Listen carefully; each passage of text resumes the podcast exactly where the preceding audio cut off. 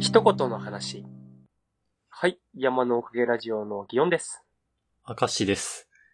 一言もね、また紹介していきますか。はい。一応、毎回言うんですけれど、お題に対する感想や発見などを読書感想文より気軽に一言で書いてみませんかということで、第5回、は山影一言。はい。なんだかんだね、無事続いて、でも明石さんの投稿は見られずという。ちょっとね、なんですかこれはあの、このままいけば許されるようになると思ってるんですか今回のお題に関しては、期間を設定するときにも全部の、すべての体力を使い果たしてしまったっていうのが問題で、はちゃんとウルード氏を考慮して、あ、うん。 そうですね。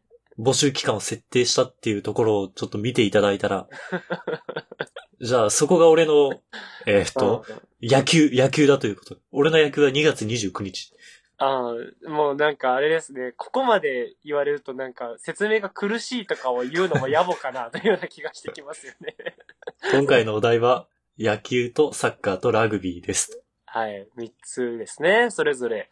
なんかもともとあれですよね、なんかこの企画ってなんかどれでもいいから一個やってねっていう話だったのに、気づいたらなんか三段落ちみたいな 感じの気配をこう醸してますよね。じゃあ、ギオンさんのから行きますか。うん。僕のやつが、まあ野球は1年生の5人挨拶ラッシュと。この話って、前半、一桁台の時にしましたね。1号目、うん。おまけだったかななんか高専の思い出トークみたいなやつでしたんすよね。受験高専美人マネージャーっていう回がありまして、ああ、それが1号目のおまけか、2号目のおまけかだったんですけど、そうだね。あうんそこら辺ですね。うんうんうん。まあ、これ、あの、ね、僕が坊主だったわけなんですけど、五輪狩りだったんですよね。まあ、なんか、高専の、高専って5年間あるんですけど、まあ、3年生ぐらいまでからずっと五輪狩りしてて、で、まあ、野球部っていうのは、こう、1年生はこう、声高々に挨拶をしなきゃいけないわけなんですけど、もうね、一色たにされちゃいますよね。髪型。ね。はい。もうずーっと挨拶されるから、逆になんか否定するのも申し訳なくなってきて、野球部じゃないよって言ったら向こうがもっぺん大きい声でごめんなさいみたいな感じで言わなきゃいけないみたいなのを考えると、もう全部俺は野球部の先輩ってことでいいんじゃないかとか考えてた気がします。そう、高専の野球部の1年生が初めて野球部の先輩以外で顔を覚えた上級生。あの人は違うよって。うん。あの人っぽいけど、先輩じゃないよ。先輩の顔に該当しない存在みたいなもので覚えられてたかもしれないですよね。それが毎年春の風物詩として。まあ、起きてたんですよね。次、サッカーが。はい。まあ、モテそうな人と、モテたそうな人。サッカー部のイメージはね、はい。いや、まあちょっとイケイケな イメージはあるかな。やっぱ、ラグビーとか野球に比べて、ちょっとイケイケ感感じるじゃないですか。野球はね、どうしても坊主頭にするっていうのと、うん。うちの高専はまだセットだった部分があったんで、うんまあ、でもあれですけどね、急に高校の大会が終わった後に色気づくのは野球部ですけどね。その話も確かうん。その回でチラッとしてますね。あ、そうですね。僕がちょうど3年ぐらいから髪伸ばし始めたんで、あれ、お前もみたいな感じで、野球部のやつに言われたみたいな話を確かしたな。こう同じようにグラウンドを使用する者たちとしてラグビー部とサッカー部はなんか、睨み合ってたんですかギオンさんのラグビー部は。うーんいや、特に睨み合えるほどお互いに戦闘能力を保有しておらず、 なんか、お互い死にかけだね、みたいな感じだった気がする。まあでもサッカー部の方が結局人は多かったのかな。うん。そうかも。たまにサッカー部からラグビー部になるやつがいるみたいなところもあって。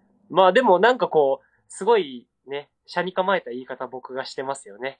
モテそうな人とモテたそうな人。モテたそうでサッカー部入る人って、うんいるのかなどっちかって言ったら、その、サッカー部に入ればモテると思ってるんじゃなくって、何か運動部に入らなきゃいけないな、の中から、モテる雰囲気を維持したままできる運動部がどれだろうか、で、サッカーに落ち着くみたいなところがないかなと。あー、なるほど。その視点か。うん。ああ、モテるために運動部に入るとしたらか。うわ、そのお題難しいぞ。本当にサッカーかサッカーじゃない気がするぞ、俺は。うん他にもいろいろありますよ。なんかバスケとかもあるし、なんだかんだ、あの、外でやんない方が絶対こう、服とかも汚れないからいいとかあると思うんですけど。なんか、どのスポーツに対して特別思い入れがあるわけでもなくう、ん。うモテるっていうことをゴールにした場合、ん。サッカーはちょっと疲れすぎじゃないか。いやー、そうっすね。あの、後でちゃんとちゃらける体力残して帰りたいですけど、それ運動部なのかっていうところもありますけどね。 あの、そうそう、次行きますか。ラグビー。二度とやりたくないのに好きということで。やりたくないですかいやー、なんかね、やりたくないっすね。怪我がつきものという部分において。うんもうだって辛いんだもの、やったら。肩また取れちゃうよ。ギョウさんの腕はね、今仕事道具ですからね。特に聞き手側が。はい。ダメ。もう右手がね、ワイヤーで繋がってるだけなんでね、取れたら怖いですよね。まあなんか、そんな感じですね。ちょっともうラグビーとかも語りたかったけど、うん、他の人のを見ながら語っていきましょはい。そしたら、えー、デイスケさんの、うんえー、一言で、野球がボールを蹴ったらチンプレー。う。うん。はい。サッカーがボールを蹴れなきゃチンプレはい。ー。ラグビーがボールを蹴ってもいいんだ。いう風に書いてありますけど。まあ、かっこ約8年前の私ということでね、あのー書いてもらってますけども。いや、この三段持ち綺麗ですよね。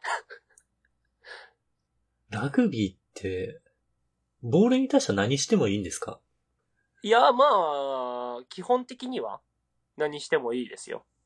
どっちかって言ったら、えっ、と、ラグビーはボールを持ってる人間が倒れたら離さなきゃいけないみたいなところの方がルールだったりとかするんで、あー倒れたままボールを持っていてはいけないと。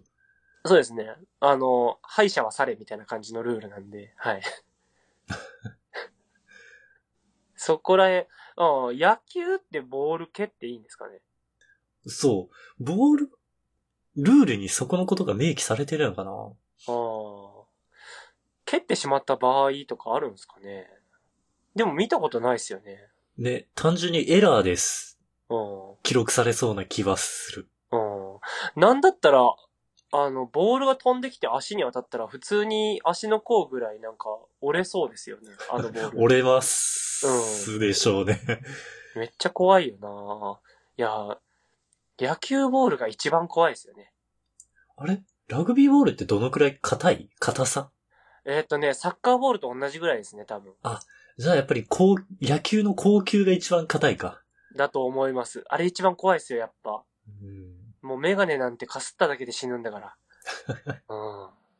いや、ちょっとサッカーも、サッカー、サッカーはボールを蹴れなきゃチンプレーというか、ボールを蹴れない場合、それはもうプレーができていないっていう話じゃないですかね。違うのかな結構サッカーって頭とか胸とかあー、あれ使はえるイメージ。確かに。もう手以外ですよね。手を出さなければよしと。あ、でもヘディングシュートとかもなんか規制されたんでしたっけ怪我が多いとかで。へえー。それはど、どっちにヘディングしたやつにってことですかまあ、そのプレー自体にああ、うんそまあ、僕がサッカーやってたら、なんかそんなん自己責任でやらせてくれって言いそうなもんですけどね。うん確かに。うん。まあ、こんな感じですか。次行きましょう。えー、トリフィドさんの一言です。はい。野球坊主狩り。どうしてもそのイメージは残りますね。どうしてもね。これって、なんか坊主狩りじゃなくなってきてはいるんですよね。うーそれは学校側が強制できないという意味で。なんか、方針的にもう坊主やめましょうみたいになってる学校とかあるっていうようなのを、こないだなんか、なんかで見たなと思って。はい。ニュースとかで見たのかなそれこそ、熱中症予防としては、髪の毛あった方がいいみたいな、帽子かぶるけど、あった方がいい。みたいなことを言ってた気がするんですけど、まあでも、イメージは坊主狩りなんですかね。ですね。うん。これなんかその、絵を描く人間としては、いつまで野球部坊主狩りのイラストで、そのみんなのこの、なんだろうな、あ、これパッと見で野球部みたいなのを賄えるんだろうが、気になるんですよね。ああ。ステレオタイプを利用した表現として、そうなんですよ。多分そのうち使えなくなるじゃないですか。使えなくなるでしょうね。うん。って思うとなんかちょっと準備もいるな。まあちょっと次行きますか。サッカーがミサンガということで。ミサンガってサッカーなんかみんな足首につけてませんサッカー部の奴ら。そうか。うん。足首つけてて、早くちぎれないかなって頑張ってるイメージあったんですけど。そもそも、ミサンガにどんな感覚でしてるんですかねなんか願い事込めるんですっけなんか、願い事込めながら、なんかあれを作って、で、なんかちぎれたら、願い叶うみたいな、ことだった気がするんですよ。じゃあサッカーをしてる人が巻くのは足首。足首が一番ちぎれやすいってことうん、やっぱそこで攻めたいみたいなのがあるんじゃないかと思うんですけどうん、どうなんですかね何を込めるんですかねそれこそ優勝とか込めるんですかねああ、いいじゃないですか。チームでね、うん。同じ願い事にして。じゃあ大会前はみんなでずっとヤスリで削るっていうことですかね。そんな暇があったら練習したらいいのに。 なんだったら足も一緒に削っちゃって、なんか、試合出れないみたいな。 あいつヤスリで足削っちゃってるみたいな。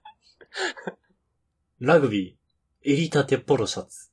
あーラガーシャツというね、まあ呼ばれたりもしますよね。あれ長袖半袖ああ、一応ね、どっちもありますけど、多分、近年のスタイリッシュなやつだと、半袖ですね。半袖のポロシャツはスタイリッシュ寄りなんですね。その下にアンダーアーマーみたいなの着てってことですかそんなイメージですね。えーっと、そっちの方がいい理由としては、えーっと、服って結構ラグビーってピチピチできるんですけど、はい。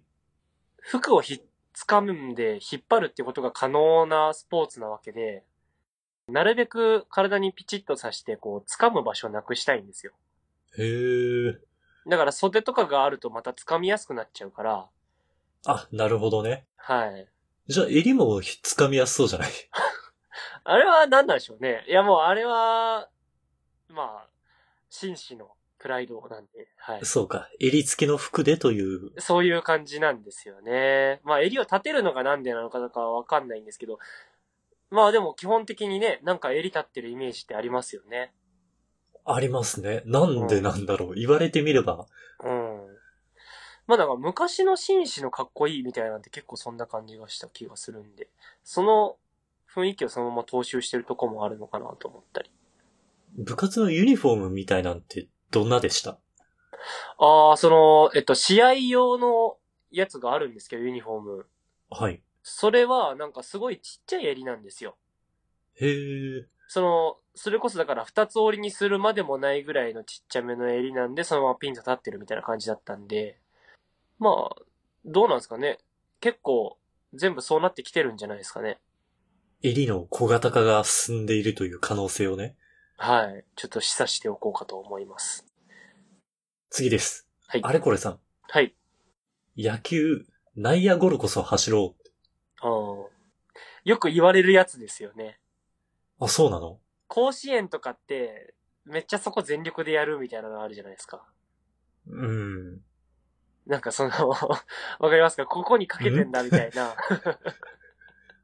で、その、プロになると、いや、こういうのでなんかつまらない怪我してもな、みたいな感じのあの、打った側も、ウェイみたいな空気あるじゃないですか。そうか。うん。まあ、わかる、いりますよね、この感じは。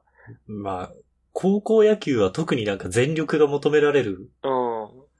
雰囲気はありますよね。うん、僕、どっちかって言ったら、高校野球こそ、なんか、ああいうことを一変せずにやってみてほしいなと思ってるんですけどね。例えばヘッドスライディングとか。あー、というか、なんだろう、その、空気に触発された、飛び込まねばみたいなのを、一変、ちょっと、なしで、精神状態フラットにスポーツをするっていうことを体験させた方が、ゆくゆく、その子のためなのでは、みたいな。でも野球はそれが許されないよね、もうね。なんか空気があるよね。ね。うん。次行こうか。サッカー、ボランチは神。さっき、ボランチを検索したんですよ。ああ、二人ともわからなかったんですよね。コートで言うと、真ん中ら辺に陣取って、うん。し守備的な動きをするミッドフィールダーって書いてありました。ああ、そうですね。あの、うん、前、後ろとかの話で言ったら真ん中あたりをミッドフィルダーという風な呼び方をして、かつそのディフェンス寄りの動きをするミッドフィルダーをボランチと呼ぶと。で、基本的に司令塔とかの役割を担うということで、まあ、こう、ボランチは神というような表現なのかなと。で、我々もボランチが日本代表どんな人がいいんだみたいなんで見たんですよね。ピンとこなかったんですけど、遠藤って人はなんかスポーツ番組で見たことありました。そう。なんかこの人見たことあるまでしか引き出せれなかったので、次に行きたいと思います。はい。ラグビー南アフリカのデクラーク万歳。いや、これはもう間違いないですね。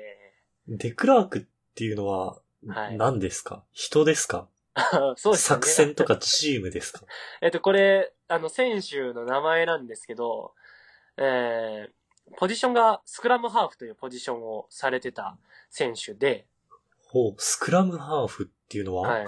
えー、なんか、まあこれアメフトで例えるとまたなんかあれなんですけど、アイシールド21とかの昼間みたいなポジションで、こう、司令、それこそ司令塔を担うような。後ろからボールを投げる人のイメージです。そうですね。で、ラグビーは前に投げちゃいけないので、その後ろの人にボールをパスする役になるんですよ。じゃあ、だいぶ前の方にいるってことですかそうですね。フォワードたちが密集地帯でこうボールの取り合いをして、その確保したボールをその後続につなげたりとかするような役になるんで、毎回その、えっ、と、球がこう、パスで回される時の起点になるポジションなんですけど、へえ、比較的にこの小さい選手がやるようなポジションなんですよ。そうなんですね。はいうん。まあ、小柄な方がそのいろんなところを縫っていけるとかもあるし、小柄でもいけるみたいなポジションでもあったりして。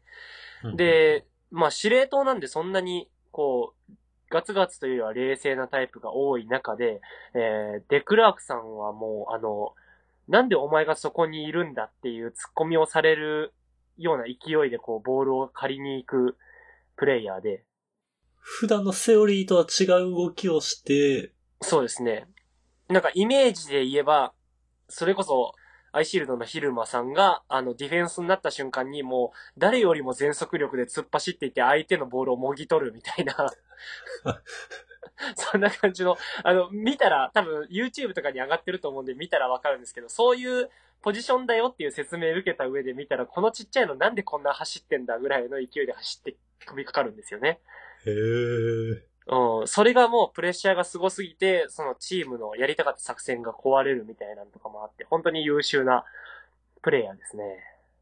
南アフリカってラグビー強いんですっけその強いんですよ。強いし、まあ日本とは結構因縁があったりというか、因縁というかまあ前回のワールドカップ、前々回のワールドカップとまあいろいろあったわけで、ちょっとね、そこら辺はゆっくり喋りたいんですけど、今回尺がないので、本当ですね。気がつけばいい時間で。はい、ちょっとこのあたりでということで、次のお題ですね。はい。次回、山影一コマ第6回。はい。お題は、えーシャンプー、ボディーソープ、ハンドソープの3つです体洗う系洗剤。の、もうね、もう御三家と言っていいんじゃないですか。もう洗顔と悩んだんですけども。まあ、そこはじゃあ、洗顔とハンドソープか。うん。まあ、そうか。まあでもね、感染予防とかの意味合いも含めて手洗いを考えるのであれば、やっぱハンドソープさんにはここでちょっと登壇いただきたいなと思ってるので。ハンドソープっておしゃれに言ってるけど、うん。まあ、今、石鹸というよりはなんかプッシュ式のやつが多いか。うん。いや、なんか小学校の頃とかそれこそなんかレモン色のやつがネットの中にぶら下がってましたよ。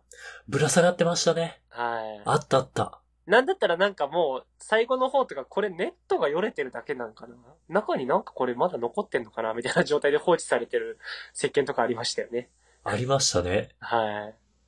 とりあえず擦ってみるんですよね。とりあえず泡が出るみたいな。 泡出たからこれ石鹸だったんだみたいな。最後までやりきるみたいなのでやってましたけど。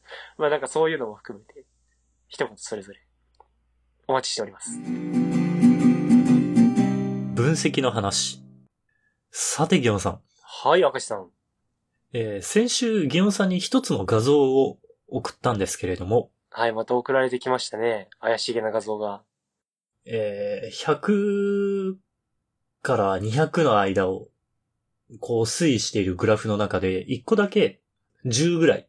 うんっていう値がある棒グラフ。なんか、急にガクンと下がってるところがあるやつですね。全部、データの数は全部で10個で、うん。 8番目のデータだけが10ぐらいとそうですね。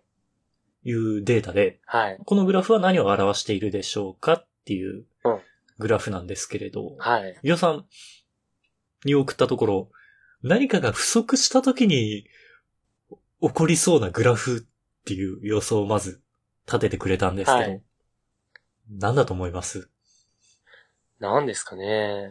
一体何が不足したんでしょう あー。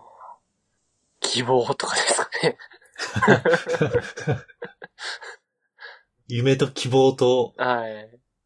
いや、なんか、まあちょっと真剣に考えると、このぐらいの数値って確か前にちょっと見た、僕らのラジオの再生回数ってこんなんじゃなかったっけかが、ちょっと気になってるんですよ。ギオンさんそういうこう、第1回で予想に上げるうん。候補、精度高いですよね。なぜか知らないんですけど、そう いうとこが気になってはいて、じゃあ、ここの瞬間が、いつかわからないけど何か不足したんだなと。そうです。はい。何なんでしょうね。これがいつのことなのか。うーん。ギオンさんのおっしゃる通り、これは、うん。まあ、録音時点で直近10回を切り取った、おー。アップロードしているブログで、うん。はファイルが再生された回数あはあ、なるほど。を表しているんですはい。よ。はい。なるほど。ああ、なんか、これなんとなく分かったんですけど、あら、気づいてしまいましたか、はい、これあの、 不足したのが、あの、擬音。 おめでとうござい ます大正解そういうことか。よかったです。ギオンさ ん、大正解でございます。えー、66号目。はい。ギオンさんがどうにも忙しいという時期がありまして、私が一人喋りの回を録音したんですけれども、はい。これに気づいた時点、はい。えー他のやつが、まあ大体、古いやつになれば150を超え200前後とうんうんいうところで、うん新しいやつでも大体100ぐらいはうん。行くんですけれども、うん。うんうん。 66号目だけ、はい。 俺が見たとき、6って、な、なんでなんでしょうね。これちなみにファイルのサイズがう6メガバイトなのでん。、はい。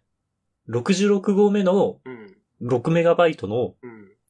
6って、合わせてくれた。なんか、下手しい。 どうですか我々のチェックのみみたいなことはないですか その、これ、なんでなんですかねいや、だって、むしろ何が影響を及ぼしたんですかこれは。ギオンさんでしょうね。いや、でも、聞いてみるまで擬音がいないことがどうなるかってわからないでしょうん、俺もそう思ってましたけど、うん。きっと、認知としては、聞くまでもなくという認知なん で。ね俺見たとき、びっくり して、だからさっき、ファイルのサイズが6メガバイトっていう話もしたんで、あはい。 上のやつ見ま、なんか見間違えてんのかな と思って。いやそうですよね。怖ーこれ。そんなことあるんだ。え、これちなみに今とか見れます今はは、い。ギオンさんにこのグラフを作って送った時点で16。ふんふんで、今、この録音している時点で22です。ふん。まだ伸びないんです かそんなになんですかね、最初に、あの、再生する人が、か実は拡散してくれてるんですかね、普段。その、なんか、6回とかに入る人が、 今回の回いいよ、みたいな感じでやってくれてるんですかね。ね。うん。こんな、こうん 顕著な、こんなことありますか ギオさんはなんか琵琶法師とか雇ってます。 銀融詩人とああ、か、語り継がせてる更新されたってよっていう銀融詩人雇ってます。雇ってはないんですけど、雇ってないし、なんだったら一人会については僕ツイッターで確か引用リツイートでやってましたよね。あ、だった。そうだ。そうでした、そうでした。自分の拡散力はこう、むしろ普段より使った記憶があるんですけど、何があったんですかね。これちなみにギオさんの過去の一人喋り、はい。何再生ぐらいかって気になりません気になりますね、それ。ギオさんが一人喋りをした回が過去1回だけありまして、はいこれが5号目のおまけ。はい。その時も赤石さんがちょっと忙しかったんですよね。そうう。ん。どうにも手が開かなくて、うんギオさんに一人喋りをお願いしたのがあるんですけれど、これ、じゃあ、ファイルサイズ 14MB です。 でかいなこの時はちょっと俺もまだ編集がうまくできてなくてあー、これ再生数258回です。ああ、た、え古い方にしては高い方ですかえっ、と、回によるんですけど、うんまあ、真ん中ぐらいです。ああ、じゃあ、それなりの再生数は保有してるんですね。はい。これ、あ、アガシさんが、悲しいみたいな話になって。そう。まだ、えっ、と、66号目が再生回数少ないだけなら、うん。まあ、ギオンさんが不足したとはいえ、一人喋り会はう、ん。うんこんくらい落ちるもんなんだっていうう、んうん。ふうに思ってたんですけど、そうですね。ギギオンさんの喋った5号目のおまけが、うん。普通に平均ぐらい取られちゃうと、 いや、あの、何ですかいや、いギオンさんがや、不足したのが問題というばかりか、俺は不足しても別に再生数は落ちないっていう、新しい問題が浮き彫りになってくるんです。いや あのこれは悠々しき事態です。緊急事態宣言出ますよ。あの、再生してみて、あの、楽しくないなら、それは止めればいいんですけど、再生回数自体が伸びないのはどうかしてるじゃないですか。リスナーが鬼なんじゃないかっていう。 うちのリスナーは、なんですか、鬼なんですかねその、そこら辺は。びっくりしましたね。うんもいや、まあ、いいんだよ。ね、なんだったら、ちょっともう少しいろいろ言えば、その、200とか言ってるわけじゃないですか、古いやつとかに関しては。う、そうですねで、。新しい回も100回以上再生されてるわけでしょはい。なぜツイッターでみんな参加してくれないんだと。まあやっぱり、何か、連絡する人って、うん。ほんと一部だと思いますよ。まあでもそんなもんかな。僕も連絡取ったことない人間なんであれですけど、お便り送ったことはないので。ああ、うん。うん。俺はお便りとか送ったことあるんですけど、なんだったら、さらにうん。 10番組に1つぐらいですよ。あー。送るのっ。て。その、こう、コンスタントに聞いてる番組があるうちでう、ん。やっぱ1割ぐらい、なんか送りたいなっていうところまで行くの。なるほどな。だからそこまで我々がいけてないと。そうそうそうう。ん。そうか。そこまでいけてない。なんだったら、だからそんなに思い入れないし、更新されたら聞くかぐらいのテンションで聞いてる程度なのに、その今日ギオンさんいないのかって。そんなことあるそんなシビアな目で見た上でどうでもいいと思ってるんですか その、皆さんは。いや今週はちょっと、新しいラジオ、掘り出そうとする週にしようかな、つって。そんなことあるから、むしろ一個だけ避けて聞くのの方がめんどくさくないかと思うんですけど。だいたいなんか、ずっと流しで聞いたらなんか、出ません他の話も、視聴してない回。俺もそういう認識でした。これまでは。これまでは。これを見つけるまでは。